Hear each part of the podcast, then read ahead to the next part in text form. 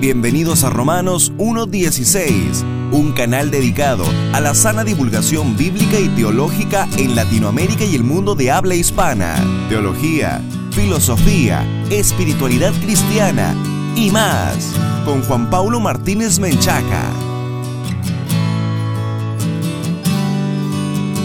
Bienvenidos patrocinadores y amigos, yo soy Juan Pablo, mucho gusto y muchas gracias por estar conectados una vez más con nosotros. Si esta es la primera vez que escuchas Romanos 1.16, te queremos invitar para que visites nuestro sitio web oficial en www.jpaulomartinez.com. Vas a acceder a un montón de recursos, pero además Romanos 1.16 existe gracias a los patrocinadores que están hombro con hombro con nosotros en esta tarea de divulgación bíblica y teológica para la gloria de Dios y puedes acceder a material exclusivo, primicias y un montón de recursos si te unes desde un dólar al mes, por tiempo limitado vas a poder acceder a una copia Kindle de nuestro nuevo libro Salvos por su sola gracia, así que no dudes en unirte a nuestra gran, gran comunidad. Este es el primer episodio de la serie La Esperanza Bienaventurada, un estudio concienzudo sobre la doctrina del rapto. Y en esta ocasión vamos a iniciar por una obviedad, y es la de que no todos creemos lo mismo sobre el rapto. Estimados amigos, hace tiempo miré un video en el que un joven al borde de las lágrimas comenzó a confesar delante de la cámara que se arrepentía de haber enseñado el rapto de la iglesia. Se refería específicamente al rapto pretribulacional. Como este joven, pues hay muchos que alguna vez creyeron en que la iglesia sería raptada por Cristo justo antes de la tribulación profetizada en la Biblia, pero que después, con la llegada de nuevos libros, de ministerios que negaban esta doctrina, aunado por supuesto a su propia decepción del estado de sus iglesias, pues decidieron abandonar esta enseñanza.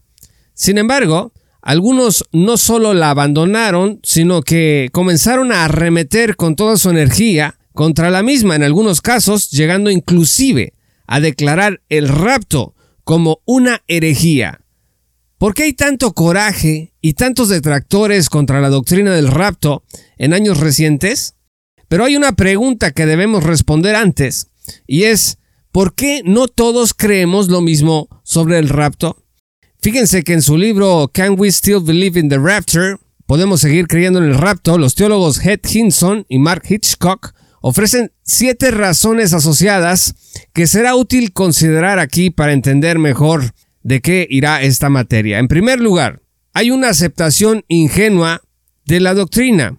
Esto quiere decir que muchos que abandonaron la doctrina del rapto en este caso, la aceptaron en primer lugar sin estudiarla debidamente. Un crítico decía, por ejemplo, que cuando preguntó a sus pastores sobre el rapto, no le respondieron nada, sino un simple no lo sabemos. Eso nos enseñaron en el instituto o alguien nos dijo y por eso nosotros lo enseñamos. Entonces, no se trata de que la doctrina del rapto no sea bíblica, sino que no se está preparado para responder a las objeciones y se puede pues fácilmente dejar de lado. Se puede decir aquí también que en muchos otros casos estudiaron la doctrina desde obras pues que la negaban y no desde la exégesis y el análisis histórico adecuado en las fuentes primarias. Una segunda razón que da Hitchcock y Hinson es la ignorancia teológica. Esto significa que los cristianos que no entienden el contexto teológico de las doctrinas bíblicas, pues son fácilmente convencidos de que doctrinas contrarias son adecuadas.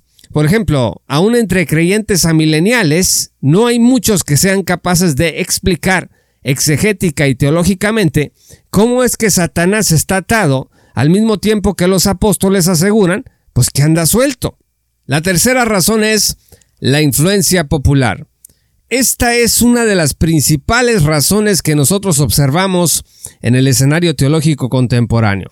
La gente simplemente decide creer lo que es más popular o más seductor en el momento. Si salió, por ejemplo, un nuevo libro que desafía lo que otros piensan, y se vuelve controversial, ese solo hecho puede llevar a alguien a abandonar una doctrina, o porque lo dijo un pastor o maestro reconocido, porque lo dijo Orsis Sproul, porque lo dijo John MacArthur, porque lo dijo John Waldroot o el que usted quiera.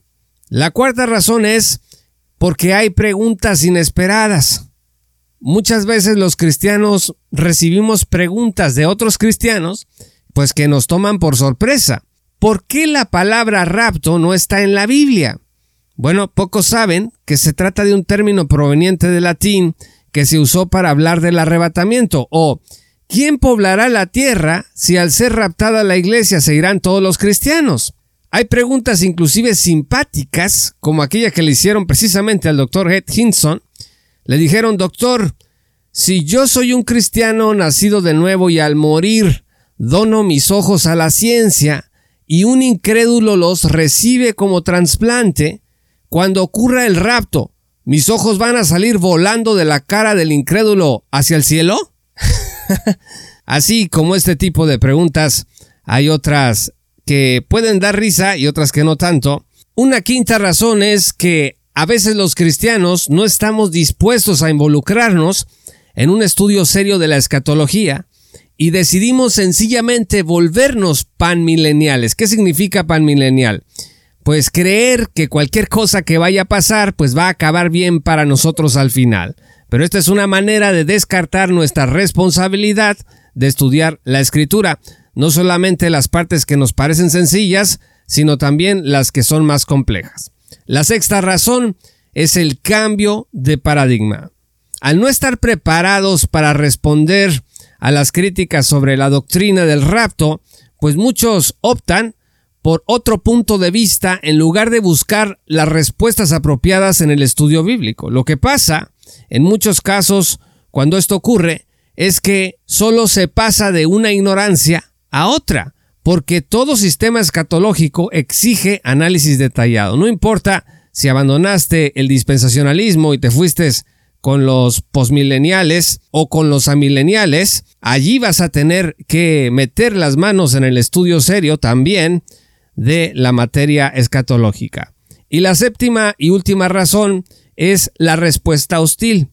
Significa que hay creyentes que cuando abandonan una posición escatológica comienzan a satanizar la que dejaron atrás. Hinson y Hitchcock indican que, con excepción del preterismo total o radical, todas las escuelas escatológicas creen en el rapto futuro de los creyentes vivos con la resurrección simultánea de los creyentes muertos. La única diferencia real es cuando se afirma que acontecerá el rapto. Entonces, satanizar una posición que hemos dejado atrás es, al parecer, algo muy sencillo de hacer y que nos cuesta, pues, una oportunidad de aprender. Estimados amigos, si hay algo que entorpece el estudio serio de la escatología, son los prejuicios que nutren nuestras tribus teológicas. Si ahí donde estás se acostumbra la burla, el insulto y el acoso contra ideas escatológicas diferentes, lo más probable es que no haya posibilidad para ti de compartir ni de aprender.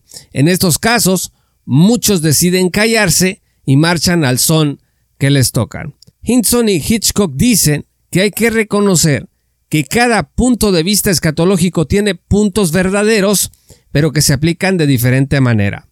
Por ejemplo, los pretribulacionistas te dirán, prepárate que el regreso de Cristo es inminente. Los mid y post-tribulacionistas te dirán, prepárate, si es necesario, para sufrir por tu fe hasta que el Señor regrese. Los postmilenialistas dicen, eres responsable de transformar al mundo mientras estés en él. Y los amilenialistas te podrán decir, nunca olvides que el cielo es tu destino final. Queridos amigos, en el siguiente episodio vamos a seguir analizando las razones detrás del ataque a la doctrina del rapto, sobre todo en los últimos tiempos. Bienvenidos pues hayan sido cada uno de ustedes a esta nueva serie de Romanos 1.16, La esperanza bienaventurada, un estudio concienzudo sobre la doctrina del rapto. No te pierdas el siguiente episodio. Recuerda que puedes unirte como patrocinador desde un dólar al mes en www.patreon.com diagonal J. Paulo Martínez para acceder a muchos recursos exclusivos que te van a equipar mejor para enfrentar los desafíos que presenta la posmodernidad. Yo soy Juan Pablo de Romanos 1.16 y que el Señor los bendiga hasta que volvamos a encontrarnos.